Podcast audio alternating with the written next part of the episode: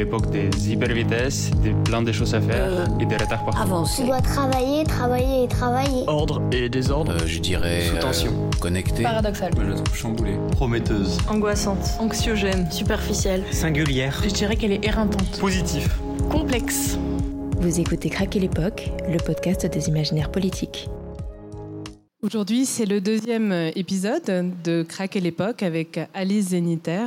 Nous avons parlé la semaine dernière déjà des pouvoirs de la fiction, des pouvoirs des relations euh, entre les personnages et euh, nous allons nous retrouver aujourd'hui pour poursuivre cette discussion. Dans une bataille, deux masses se jettent l'une sur l'autre, dont chacune veut être plus forte que l'autre. Par leurs cris de bataille, elles cherchent à se prouver à elles-mêmes, autant qu'à l'ennemi, qu'elles sont réellement les plus fortes. Le but de la bataille est de forcer l'autre partie à se taire. Quand tous les adversaires sont abattus, leur voix forte, fondue en une seule, menace que l'on a à juste raison redoutée et muette à jamais. La masse la plus silencieuse est celle des ennemis morts. Plus elle était dangereuse, plus on est content de la voir entassée sans mouvement. C'est une envie bien particulière que de la connaître ainsi, sans défense, sous la forme d'un tas de morts. Car c'est en tas qu'ils s'étaient précipités tantôt sur vous, en tas qu'ils avaient crié contre vous. Cette masse immobilisée de morts, jamais auparavant on ne l'avait sentie sans vie. On supposait qu'ils continueraient à vivre ailleurs à leur manière, rassemblés à nouveau, et ce devait être au fond une vie semblable à celle qu'on leur avait soi-même connue. Les ennemis gisant en cadavres représentés ainsi pour l'observateur le cas extrême d'une masse stagnante. Mais cette représentation a, elle aussi, été haussée d'un degré. Au lieu des ennemis abattus, il peut s'agir de tous les morts qui gisent dans la terre commune et y attendent leur résurrection. Quiconque meurt et est enterré vient accroître leur nombre. Tous ceux qui ont jamais vécu y ont leur place. Il y en a déjà une quantité infinie. La terre qui les rassemble est leur densité, et l'on a ainsi le sentiment, même s'ils sont séparés, qu'ils sont tout à côté les uns des autres. Ils demeureront ainsi un temps infini jusqu'au jour du jugement dernier. Leur vie stagnera jusqu'à l'instant de la résurrection, et cet instant coïncidera avec celui de leur assemblée devant Dieu qui les jugera. Il n'y a rien dans l'intervalle. Ils gisent en masse, ils ressusciteront en masse. Il n'est pas de plus grande épreuve de la réalité et de la signification de la masse stagnante que le développement de cette conception de la résurrection et du jugement dernier. Un texte d'Elias Canetti. Alors Alice Zéniter, euh, ce texte d'Elias Canetti, c'est pas forcément ce qu'on associe le plus souvent à Elias Canetti, cette dimension mystique, euh, cette euh, dans, Masse et Puissance. Qu'est-ce qu'il vous évoque? Qu'est-ce qui, retient votre attention dans ce texte? D'abord, euh, euh, ce texte, c'est un, texte sur lequel euh, je travaillais il y a, longtemps. J'ai fait mon mémoire de master en, études théâtrales sur la, manière dont le concept de violence avait changé entre le temps des tragédies antiques et leur réécriture contemporaine, notamment dans le, dans le théâtre britannique. Et en fait, ce qui, euh, ce qui apparaissait euh, évidemment, c'était que euh, l'expérience de la Shoah avait complètement bouleversé la manière, d'écrire la violence, la manière d'écrire la guerre et la manière dont l'idée de la mort en masse apparaissait de façon, extrêmement forte, extrêmement réelle, quand en réalité dans, certaines tragédies antiques, il était possible de raconter des, prises de villes ou de pays entiers qui faisaient complètement disparaître les morts en masse pour euh,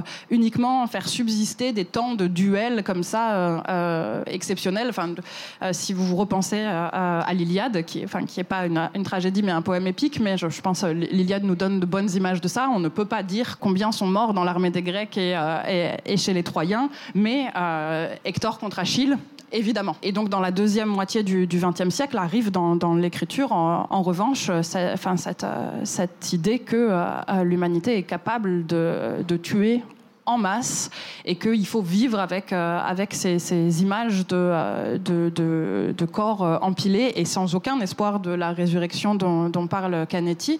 Et c'est un texte donc, euh, que j'avais plus relu depuis mes 20 ans, mais il se trouve que dans les dernières années, à la fois en, travaillant euh, euh, sur euh, la colonisation de l'Algérie et puis aujourd'hui en, travaillant sur la colonisation de la Nouvelle-Calédonie, cette idée des morts présents dans la bataille, elle revient de manière très forte. À la fois parce que on a donc des morts qui sont des morts de la bataille et qui sont euh, invisibilisés ou qui ne sont pas comptés et qui vont pas en fait apparaître dans les sources officielles françaises puisque ce sont euh, les, sources du combattant qui a tué et qui cherchent à minimiser ou même parfois qui cherchent pas à minimiser mais qui se soucient assez peu des morts et des corps des autres. Et aussi parce que notamment en Nouvelle-Calédonie la question de pour les pour les Kanaks euh, la question de la, terre des morts euh, et des endroits des morts fait exister un espace que moi j'ai assez peu pensé dans, ma vie, mais le fait qu'on a besoin non seulement d'un territoire de subsistance, qui n'est pas juste un territoire de survie, mais en fait on se, définit dans des espaces qui sont aussi euh, des terrains qui incluent nos, libertés de nous déplacer pour des loisirs, etc. Et il existe pour les, les Kanaks aussi ces terres des morts. Et donc la colonisation, ça va être un acte qui non seulement va s'emparer des terrains de, subsistance, qui va voler les terrains d'agriculture, mais qui va aussi en fait euh, annihiler le concept de terre des morts. Y a, les endroits tabous, ça n'existe pas, c'est-à-dire c'est juste un endroit inutilisé et donc on peut y mettre du bétail, on peut y mettre de, l'agriculture. Et c'est tout un concept de société en fait qui est, euh, qui est détruit euh, par ça, qui est, euh, qui est retourné par le soc de la charrue, foulé par, par les sabots de ces gros animaux qu'on amène que les, Européens amènent, puisque ça n'existe pas euh, sur cet archipel pacifique euh, auparavant. C'est voilà, toute une manière de penser à, ces morts, de les faire euh, exister avec nous, à, nos côtés, d'avoir une relation en fait avec ceux qui ne sont plus là, et, qui est voilà, qui est brisée, qui est détruite. Et je, enfin, je c'est vrai que c'est une chose, euh, euh, c'est une chose à laquelle j'avais assez peu pensé avant de, travailler sur ça. Quand je travaillais sur euh, sur l'exil pendant l'art de perdre, c'est pareil. En fait, je m'étais posé la, question pour la première fois de ma vie de qu'est-ce que ça veut dire abandonner ses morts derrière soi? Qu'est-ce que ça veut dire avoir enterré les, siens quelque part dans un espace qu'on pensait pouvoir visiter ou on pensait pouvoir revenir et en fait qu'on quitte? Et c'est une c'est une perte parmi donc euh, toutes les pertes qui font euh, l'art de perdre. c'est une perte à laquelle j'avais jamais pensé avant d'écrire, le fait qu'on puisse perdre des êtres qu'on a déjà perdus et le fait que voilà de, trancher violemment dans une relation qu'on avait préétabli entre les morts et les vivants. Euh, c'est une, euh, une des violences de la colonisation, c'est une des violences de l'exil, c'est, euh, c'est une, voilà, un, une des violences qui existent dans le, la privation de la terre et qui n'est pas toujours pensée, puisque c'est, pas forcément une fonction à laquelle on pense pour la terre. Euh, on a plutôt tendance à penser agriculture que, euh, euh, que terreau de nos morts. Et en même temps, c'est, enfin, moi j'entendais récemment dans une, conférence où il y avait beaucoup, il y avait les soulèvements de la terre, il y avait un certain nombre de personnes qui s'intéressaient aux vivants et qui disaient le sol, c'est justement ce qu'on doit reprendre à une pensée qu'on associe, alors cette fois-ci à la droite, à toute une pensée forcément de l'enracinement, mais qui a une nouvelle pensée du sol à, développer, à déployer, et que c'est aussi un terrain sur lequel se battre. Enfin, ce que vous dites là m'y fait penser aussi.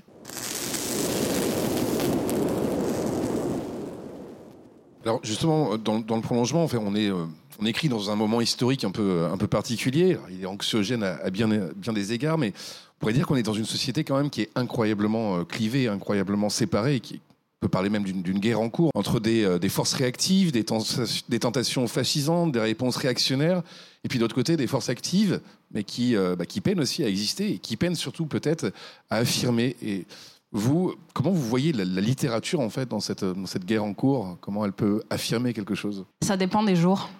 Dans les bons jours, dans mes jours de confiance, euh, je me dis que euh, elle peut créer un, espace euh, d'affect qui est extrêmement important. Elle peut amener des gens à être concernés par un sujet qui les intéressait pas du tout au, départ. Et elle peut le faire parce qu'en fait, elle offre autre chose que le sujet. C'est-à-dire si quelqu'un vous dit en vous tendant un livre, c'est un bon roman sur euh, j'en sais rien, euh, la vie d'une famille euh, paysanne dans la Creuse dans les années 50. Vous pouvez très bien ne rien avoir à faire de la deuxième partie du texte, mais c'est un bon roman. Ça suffit pour vous dire ah ça va être une expérience de lecture intéressante. Et donc en fait vous pouvez rencontrer des tas de situations et de personnages mis en, situation que vous auriez pas forcément croisé. Je crois que les essais, les reportages sont beaucoup plus enfermés dans le fait que les gens qui vont vers eux doivent avoir une démarche de curiosité pour le sujet dans un premier temps et qu'il y a moins de rencontres qui se font au, hasard. Donc je, crois que la littérature peut faire ça. Je crois aussi que euh, la littérature peut répéter euh, sans cesse une sorte d'insatisfaction euh, pour, pour le monde tel qu'il est et donc la, la, faire exister partout. Euh, et en ce sens, elle est, importante parce que euh, finalement, on se dit bon, bah, si dans le, territoire qu'on arpente dans la vie réelle, on milite contre, euh, on s'oppose à, on voudrait bah, arrêter des choses, en proposer d'autres, mais que quand on entre dans les territoires de la fiction, on est toujours dans des histoires qui assez tranquillement nous proposent une hypnose et un acquiescement à, à l'état des choses. Ben, il y a un problème. Euh, et, je, crois que la, littérature, elle peut, voilà, elle peut continuer cette, insatisfaction, cette, agitation, et proposer des expériences euh, aussi. Alors, dans, comme un empire dans un empire, euh, je, raconte ça pour le, personnage d'Antoine sur le fait que, euh, en fait, quand il voit euh, London Freedom de Ken Loach, il est complètement bouleversé par ce qui lui est proposé comme possibilité d'un futur alors que dans sa vie réelle, ce qu'il a sous les yeux ne lui va pas, mais que jamais il pourra penser l'anarchie, parce que ça a l'air d'être. Enfin, en fait, il pense qu'il n'a pas l'imagination déjà suffisante pour euh, pour pouvoir concevoir un, état d'anarchie qui emprunterait pas à tous les clichés qui sont euh, des, clichés effrayants, et puis que il y a une sorte peut-être voilà de, peur de sortir d'un petit euh, précaré, d'un certain confort, et que par contre dans la bascule de la fiction tout à coup, quelqu'un lui dit bah, ça pourrait être ça. Euh, ça, ça pourrait être euh, une, image de ce qu'est euh, une communauté d'anarchistes. Et, et, en fait, ce serait pas cette affiche rouge et ce couteau entre les dents dont on parlait hier, mais ce serait des personnes qui s'assiedent autour d'une table ensemble et qui se disent qu'est-ce qu'on va faire de cette ferme, qu'est-ce qu'on va faire de ça, comment on se, comment on se répartit les tâches, quel est le but, est-ce qu'on a tous le même but? Et je, voilà, je, me, dis que la, lecture ou, euh, ou le visionnage de, films nous permet parfois de nous forger des imaginaires politiques à partir des bribes des œuvres qu'on a, qu'on a traversées. Dans mes moments de pessimisme, je me dis que bah, de toute manière, quel que soit l'implication qu'on peut mettre en tant que lectrice ou en tant que spectatrice, euh, quelles que soient les pistes que euh, on, peut trouver dans les fictions, on n'a quand même pas énormément de preuves qu'il y a un report de cet engagement et de cette empathie sur euh, l'extérieur et on a même des, preuves plutôt du contraire. Alors euh, euh, moi, je pense souvent au fait que euh, j'ai lu plusieurs articles sur le fait que dans l'entourage d'Emmanuel Macron et, des différents ministères, les gens se sont passés leurs enfants après eux de Nicolas Mathieu parce qu'ils se disaient que c'était une très bonne entrée, une sorte de, vision comme ça incroyable de ces classes populaires dans l'est de la France désindustrialisée, et puis qu'en fait ils connaissent pas ces gens, donc le livre permettait de sentir un peu ces gens, et le livre permet ça extraordinairement, mais concrètement j'ai pas vu dans la politique derrière euh, quelque chose qui m'assurerait que l'empathie qu'ils ont pu avoir pour ces personnages d'adolescents perdus dans le chômage, l'alcoolisme, les vols de scooters et leurs histoires d'amour qui les déchirent et, euh, l'absence de lendemain et la honte sociale, etc. S'ils ont vibré avec eux, bah, ils ont quand même enlevé les APL. Enfin, donc du coup, je me dis, ça, voilà, comme ça se traduit pas concrètement, euh, ben, ce que peut la littérature, elle le peut dans le temps de la lecture et lecteurs et lectrices n'emportent pas euh, voilà, forcément ces affects euh, dehors pour aller lutter euh, pied, pied à pied contre, contre les problèmes. Ils ont probablement vibré confortablement installés dans, dans leur canapé. Il y a quelques semaines, on a rencontré Alain Damasio pour, pour le podcast et il défendait une idée euh, selon laquelle, en fait, l'époque a un problème avec l'altérité. Euh, C'est-à-dire qu'on ne sait plus l'accueillir, on ne sait plus euh, l'accepter, on ne sait plus euh, nouer avec elle, s'y articuler. Puis il ajoute une chose, il dit aussi que il faut battre le capitalisme, mais sur le terrain du désir. Et c'est compliqué, évidemment, aujourd'hui de refaire vivre des désirs dans une époque comme la nôtre. Mais est-ce que vous êtes d'abord d'accord avec cette idée? Et est-ce que finalement, dans la création, eh bien, il n'y a pas ce travail justement de cette altérité, ce travail de retisser des liens entre des mondes qui ne se connaissent pas. Alors là, sur le coup, euh, bah, le livre de Nicolas Mathieu qui permet en fait à un certain nombre de personnes de connaître des mondes qu'ils ignorent complètement, sans que ça, prête à conséquence, mais aussi peut-être de créer des désirs, peut-être des désirs aussi de révolte, quoi soumission Alors, je ne sais pas exactement euh, euh, ce que voulait dire Alain Damasio par rapport au fait qu'on a, cette époque, a un problème avec l'altérité. Enfin, euh, contrairement à d'autres époques où la France a montré qu'elle était toujours prête à accueillir et à embrasser les altérités, parce que, enfin, quand? Il y a eu un moment, enfin, du coup, il faudrait que j'entende tout le, développement parce que là, je me dis, ben. en, fait, euh, disons, disons clairement, c'est qu'il y a une radicalisation d'un rapport de fermeture, de, de, séparation. En fait, il, il, fait le, le, rapport entre la communauté d'un côté et l'immunité. Et donc, il y a cette idée un peu qu'on est dans, dans, des formes qu'on s'immunise, c'est-à-dire qu'en fait, euh, le rapport à l'altérité est uniquement, quasi exclusivement, en fait, un rapport de, peur, quoi. Je, pense aussi, si je me souviens bien, qu'il il le, il le reliait pas mal à la technologie, à la question d'une sorte de technococon, d'une façon dont la technologie, et c'était peut-être plus spécifiquement ça, le contemporain, plutôt que de nous ouvrir, comme on le croit parfois, à tant de monde, souvent fait euh, ce technococon qui nous referme euh, sur nous-mêmes, en fait. Ça, c'est vrai que c'est euh, quelque chose que j'ai entendu à plusieurs fois. J'ai aussi lu des, des, choses sur ça, sur oui, cette, le, le, fait qu'en fait on évolue dans des communautés virtuelles qui sont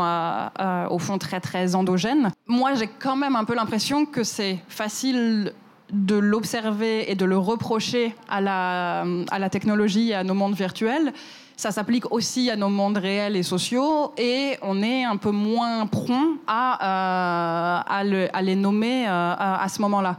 Euh, dans, dans, toute une moitié du monde, je, je dis aussi qu'en fait, euh, c'est toujours le, côté endogène des autres qui nous pose problème. C'est-à-dire, euh, quand euh, Gérald Darmanin vient porter la loi contre le séparatisme, son problème, c'est le séparatisme des autres qui ne lui laisse pas une place à lui. Euh, le, fait que, euh, par ailleurs, son monde, euh, ou ses mondes, si on admet qu'il en aurait plusieurs qui, s'entrecroisent, et que chacun porte un peu comme ça plusieurs mondes qu'il articule seul, que ces mondes ne recroisent pas du tout les miens, ou les vôtres, ou, les vôtres, le, fait que lui-même puisse être décrit comme étant dans une forme de séparatisme par rapport à d'autres communautés, d'autres populations, d'autres groupes, c'est pas quelque chose qui est entendable. Et donc, je ah, voilà, je me méfie toujours un, peu de ces diagnostics. En revanche, le fait que la fiction, elle construise des ponts entre des groupes sociaux euh, qui généralement en fait ne se rencontrent pas, pas dans le monde virtuel, mais pas non plus dans le monde réel, dans, dans la viandosphère, comme, euh, euh, comme elle et le, monde des hackers l'appellent dans, Comme un empire dans un empire. Ça, ça me paraît, ça me paraît une, une évidence, parce que en réalité, on a un nombre d'interactions sociales qui est assez réduit, enfin qui se déploie en fonction des possibilités qu'on a, qui sont, qui sont limitées par les gens qui vivent autour de nous, avec qui on travaille, et finalement, oui, en fait, les, profils sont assez réduits quand on y réfléchit, et l'occasion de pouvoir découvrir euh, d'autres milieux, euh, ça, on le peut grâce à à, la fiction. Alors pas que, il y a ah, récemment une amie qui m'a fait remarquer qu'elle euh, pensait que le, succès des Pieds sur Terre, euh, c'était aussi dû à ça, c'est-à-dire de pouvoir se projeter euh, une ou deux fois par jour pendant 20 minutes dans des tranches de vie complètement autres et de réaliser que ces tranches de vie, bah, en fait, elles sont ordonnées à la première personne, comme les nôtres, c'est-à-dire se dire ah oui, il y a quelqu'un qui voit le monde entièrement à travers le prisme de son moi, et son moi est tellement éloigné du mien pour des questions d'âge, pour des questions euh, de, de, genre, de religion, de classe sociale, euh, de milieu socio-professionnel, euh, de, de, goût, de dégoût, d'opinion, etc. et, et, et ces traversées-là, finalement, elles sont beaucoup plus rare que ce qu'on imagine. pour le coup, moi, je pense qu'on vit aussi dans une fiction qui est que le monde social est formé d'individus très différents et qui vivent tous ensemble et qui se croisent tous ensemble et qui échangent tous ensemble et que euh, c'est absolument pas vrai.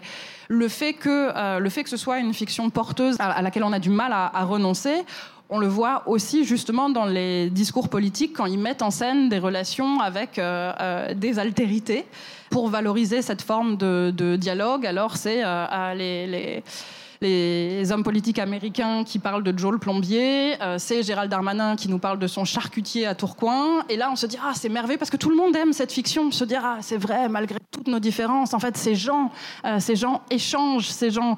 Bon, il s'avère que en fait trois fois sur quatre, ce sont des personnages fictifs et que voilà la, la possibilité d'un être ensemble et d'une acceptation de l'altérité et de fréquentation récurrente des altérités, c'est beaucoup une fiction, euh, une fiction de campagne politique pour moi. La présomption d'innocence est un principe juridique. Elle permet de répondre à notre sentiment que, toute chose égale par ailleurs, il est plus grave que la loi punisse à tort plutôt qu'elle n'innocente à tort. C'est pour cette raison que, dans la plupart des systèmes juridiques, la charge de la preuve incombe à l'accusation et non à l'accusé. Le mot d'ordre croire les femmes n'est pas une injonction à abandonner ce principe juridique, du moins dans la plupart des cas, mais une réponse politique à ce que nous soupçonnons être son application inégale. Au regard de la loi, les personnes accusées de crimes sont présumées innocentes, mais certaines, nous le savons, sont présumées plus innocentes que d'autres. Contre cette application préjudiciable de la présomption d'innocence, le principe de croire les femmes fonctionne comme une norme corrective comme un geste de soutien adressé à ces personnes, les femmes, que la loi a tendance à traiter comme si elles mentaient. La conspiration contre les hommes d'Amia Srinivasan.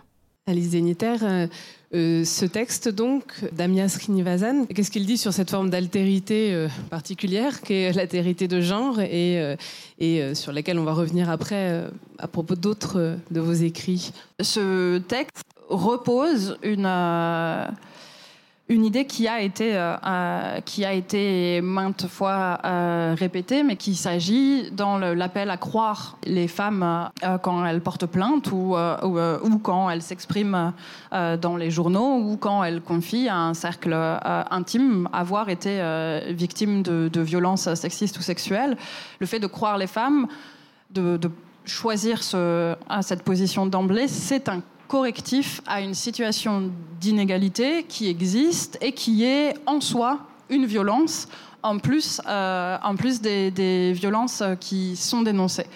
Euh, je dis que ce texte, il le redit parce que c'est une des raisons pour lesquelles je l'ai choisi aussi.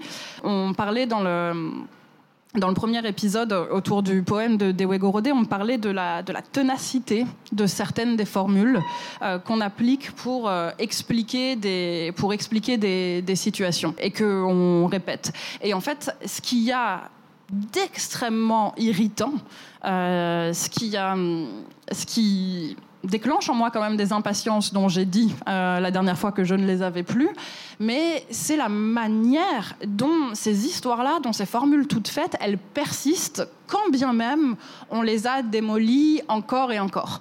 Euh, cet argument de la présomption d'innocence, en fait, il est euh, tonitrué en, en permanence, euh, donc depuis le début du mouvement MeToo, mais avant aussi, j'imagine, dans des cas qui avaient peut-être moins d'écho médiatique. Et chaque fois, ou presque, que qu'il est asséné sur la table comme si c'était un argument définitif, comme si c'était la, la, chaussure de Khrouchtchev au pupitre à chaque fois, on répond que non, il n'est pas question de euh, se défaire de la présomption d'innocence. Non, il n'est pas question qu'un tribunal médiatique se substitue à, à, la justice. Non, il n'est pas question de que c'est toujours un correctif. Mais cette formule de bafouer la présomption d'innocence, euh, malgré, malgré toutes les fois où il a été montré qu'elle était utilisée à tort, elle reste. Euh, parce que, ben, parce qu'en fait, euh, voilà, c'est une, c'est une formule efficace, même si elle est fausse. C'est une formule qui rallie. C'est un possiblement aussi ce qu'on appellerait un dog whistle, j'imagine. Et, ça, c'est, enfin, rageant de se dire il y a des choses qu'on doit redire en permanence. Là, au moment où on, est en train d'enregistrer ce, podcast, euh, euh, on est quoi quelques jours, quelques semaines après euh, la diffusion du complément d'enquête sur euh, sur Depardieu, et on a à nouveau entendu, sans que personne ne dise écoutez, cet argument, il est quand même éclaté au sol, et on l'a entendu mille fois, ce serait bien de trouver autre chose. On a à nouveau entendu cette idée de il faut quand même euh, préserver la, présomption d'innocence. Qu'est-ce que serait un système judiciaire français sans la présomption d'innocence? Si on peut bafouer la présomption d'innocence, alors tout le monde va finir, euh, je ne sais pas, euh, au pilori, lynché, etc. Et toute exagération du même ordre. Voilà. Et je suis fatiguée de ça. Par ailleurs, je voulais aussi mettre un extrait de ce recueil de, de Anya Srinivasan parce que c'est un, un, texte donc euh, enfin c'est un, recueil que j'ai découvert euh, euh, assez récemment qui me paraît avoir plusieurs articles qui sont assez exceptionnels justement sur des questions dont, on peut se dire mais on les a entendus traiter mille fois dans dans des articles. Et elle propose des, des voies de réflexion qui sont complexes qui sont neuves parfois et notamment il y a un article que je trouve euh, magnifique sur euh, pourquoi les profs ne doivent pas coucher avec leurs étudiantes. Euh, et ce qui est un devoir en fait. Euh, qu'est-ce qui est en jeu dans un rapport d'éducation et ce qu'on doit en fait à un ou une étudiante à, à, à nos élèves euh, et j'avais je l'avais jamais lu formulé comme ça. Et en réalité j'ai voilà j'ai cherché s'il y avait une citation que je pouvais vous proposer pour le podcast d'aujourd'hui. Et comme ça se tient uniquement sur l'articulation de toutes les manières d'approcher le, le problème euh, ça se prêtait pas à, à l'extraction euh, d'une citation courte mais euh, je le conseille à, toutes et à tous. C'est vraiment un, livre qui m'a beaucoup apporté.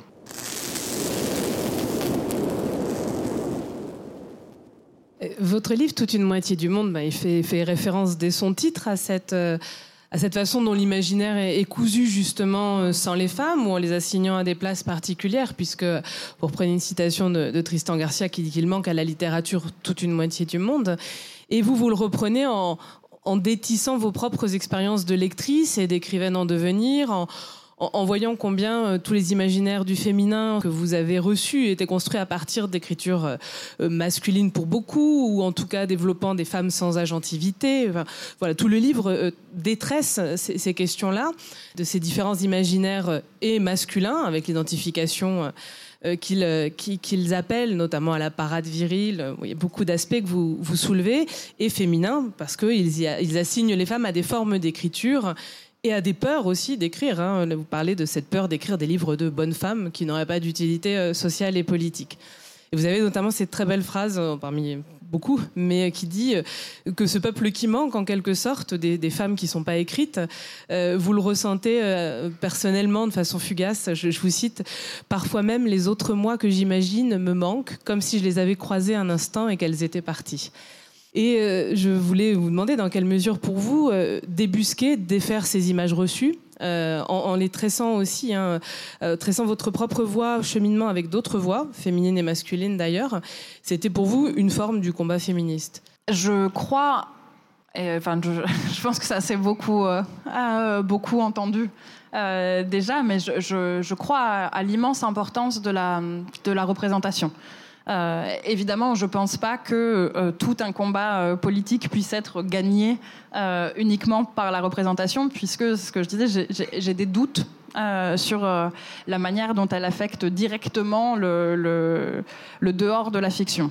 Euh, mais je, je crois que la représentation, en fait, dans et hors des fictions est importante par les personnages, euh, par le fait de pouvoir, euh, en fait, de pouvoir trouver non pas un personnage de femme qui serait extraordinaire, mais mille personnages de femmes qui vivent mille vies différentes et donc la possibilité de se dire euh, j'ai ces choix. Euh, j'ai en fait euh, voilà une, myriade d'existences à, disposition euh, et pas uniquement donc cette passivité dont, vous parliez et qui consiste à être un, voilà un personnage kidnappé, un personnage désiré, un personnage épousé, un personnage assassiné et, jamais quelqu'un qui porte ses, propres enjeux. Je crois aussi que la représentation de femmes artistes euh, elle est importante. Et elle est importante au-delà de la biographie de ces femmes. Euh, C'est-à-dire, euh, oui, bien sûr que c'est un sujet qui est intéressant. Notamment parce qu'on sait que ça a été plus difficile pour elle de se sentir euh, la légitimité de créer, d'avoir euh, d'avoir accès à des moyens de créer, à toute la, la logistique euh, qui vient avec la création, la publication, l'exposition, quelle que soit la, la, la forme d'art. Mais euh, au-delà, voilà, au-delà de, de raconter leur vie, ce qui se fait souvent en les articulant avec les noms d'hommes célèbres dont elles ont été proches je crois que c'est important de faire exister leurs œuvres, euh, à la fois dans les discours et dans les, œuvres qui arrivent après, d'avancer euh, ce que je dis dans toute une moitié du monde, c'est que je, tiens que de toute manière, chaque livre est un livre de dette. Enfin, il n'existe pas de création ex nihilo. On écrit à partir des bibliothèques qu'on a traversées, on écrit à partir des, histoires qui se sont sédimentées euh, dans nos mémoires de manière plus ou moins euh, plus ou moins fidèle parfois on se souvient plus de l'histoire qu'on s'est fait d'un livre que du livre euh, lui-même mais qu'il y a voilà il y a une euh, une dette une euh, une reconnaissance et qu'il faut nommer il y a eu toute une une mouvance artistique et, elle existe encore dans la parade virile à l'œuvre chez certains écrivains que j'analyse dans toute une moitié du monde, qui consiste à se dire que si on a emprunté, si on doit, si on est redevable, c'est qu'on n'est pas un vrai artiste. Que la posture de création, pour être pure, pour être vraie, euh, elle doit émaner entièrement de notre génie intérieur. Et donc, en fait, on, relègue euh, celles et ceux qui ont fait des, choses avant aux, oubliettes en disant euh, Moi, ce que j'ai fait, personne ne, l'avait fait. Et je trouve ça, je trouve ça dommage. Je trouve ça. En fait, je. Je trouve ça faux et je trouve ça euh, politiquement déplorable et encore plus dans le, dans le cas des, des femmes euh, autrices dont on sait que euh, leur, leur place au, panthéon li- littéraire est extrêmement limitée par rapport à, par rapport à celle des, des grands hommes de la littérature. Atreyu et Artax avaient parcouru les montagnes argentées, le désert des espoirs ruinés et les tours de cristal, mais en vain. Il ne leur restait plus qu'une chance de, de trouver Morla, le vénérable, le sage d'entre les sages de Fantasia, qui vivait dans la colline Carapace, quelque part dans les mortels marécages de la mélancolie.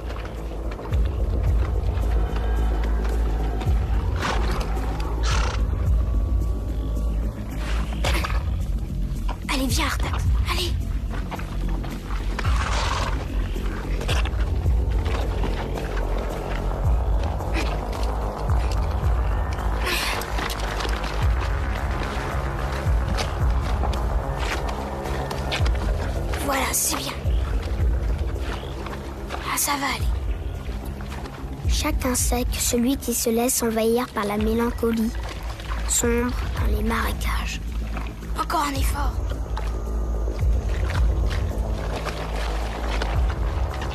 C'est ça.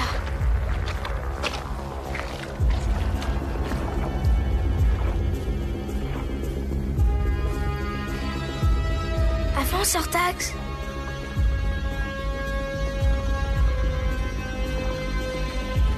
Qu'est-ce qui se passe? Qu'est-ce que tu as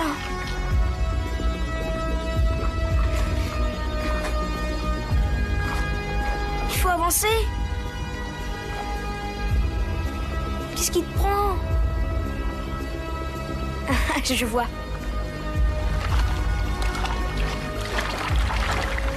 C'est trop difficile pour toi. Artax, tu t'enfonces Fais un effort Retourne-toi Retourne-toi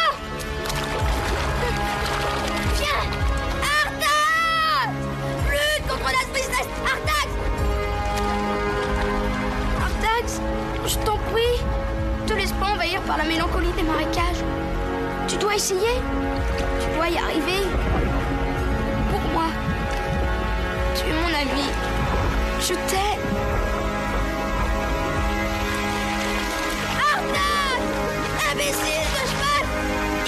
Sinon tu vas mourir. Bouge s'il te plaît. Je te laisserai pas faire. N'abandonne pas. Artax Je t'en prie.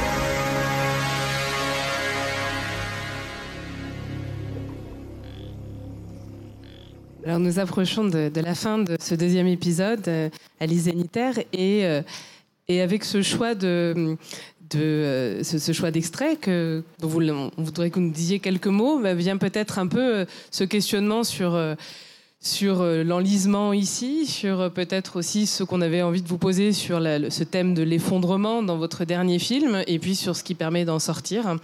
Alors voilà, la question est ouverte.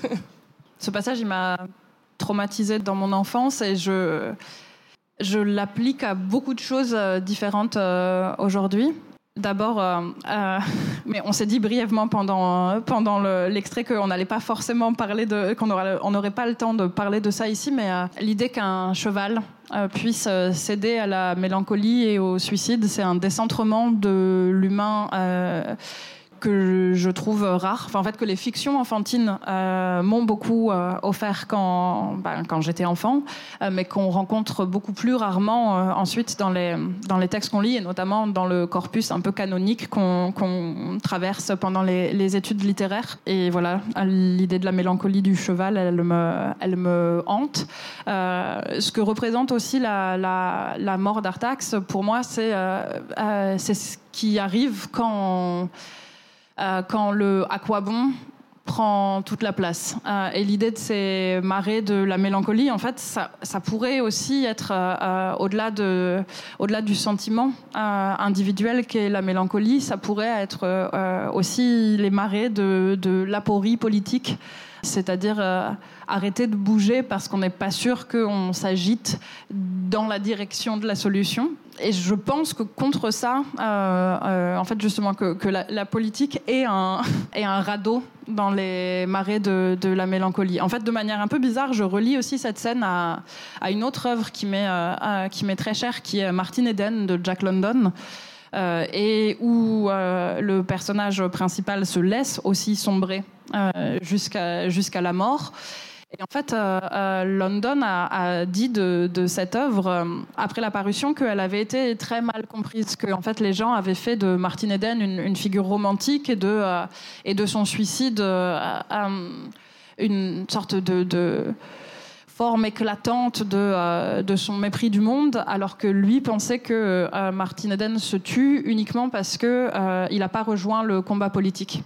Euh, et que la seule chose qui lui, Jack London, l'avait euh, gardé en vie, ça a été de devenir socialiste, euh, parce que s'il n'avait pas s'il n'avait pas trouvé ça au début du XXe siècle en Amérique, il aurait jamais pu supporter sa sa solitude de transfuge, euh, sa, voilà, sa, sa peine euh, immense d'être euh, sans maison avec trop de monde qui se bousculait à, l'intérieur de, son crâne et qu'il n'y a que la dimension collective en fait qui permet de sortir de ces marées, qui permet d'échapper à cette, à cette noyade parce que d'une certaine manière elle divise aussi la question de qu'est-ce qu'on fait. C'est une des choses que j'ai essayé de développer dans Comme un empire dans un empire, c'est que il y a une division des tâches dans, l'engagement politique euh, et que euh, on n'a pas euh, à se dire ce que je fais moi porte l'entière responsabilité de sauver la planète, d'abattre le fascisme, de réduire à néant les injustices sociales. Voilà, il y a, un espoir à se, penser en, en peuple et en myriade. Alors, toute dernière question avant qu que l'on se quitte.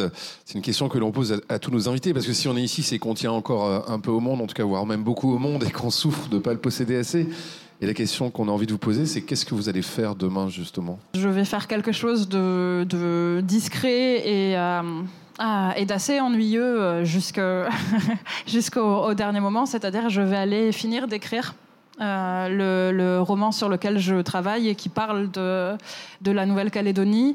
Euh, en gardant en tête qu'il euh, existe à 22 000 km d'ici un territoire qui est sur la liste des territoires à décoloniser sur la liste de l'ONU et que la question de l'indépendance est possible et que les formes que euh, prendra cette indépendance euh, si elle arrive, quand elle arrive, c'est une expérience politique, euh, sociale, qui est absolument passionnante et que je suis fascinée de pouvoir observer au, présent, inquiète évidemment, furieuse dans, dans, bien des cas, mais aussi réellement, réellement pleine d'espoir sur le fait que ces choses que j'ai uniquement appris au passé dans les livres d'histoire sur telle guerre d'indépendance, tel processus de décolonisation, tel traité, telle négociation, elle est en train de se produire aujourd'hui. Et comme chaque chose qui se produit, on a une chance de faire correctement les choses, même si je parierais pas sur le fait que ça se passera comme ça. Allez, Netter, merci beaucoup. Merci. Craquer l'époque est un podcast produit par Radio Radio. Cet épisode a été enregistré à la Gaieté Lyrique et il est réalisé par Pauline Hachette et Romain Huette. Rendez-vous la semaine prochaine avec un nouvel invité pour questionner l'époque dans laquelle nous nous trouvons.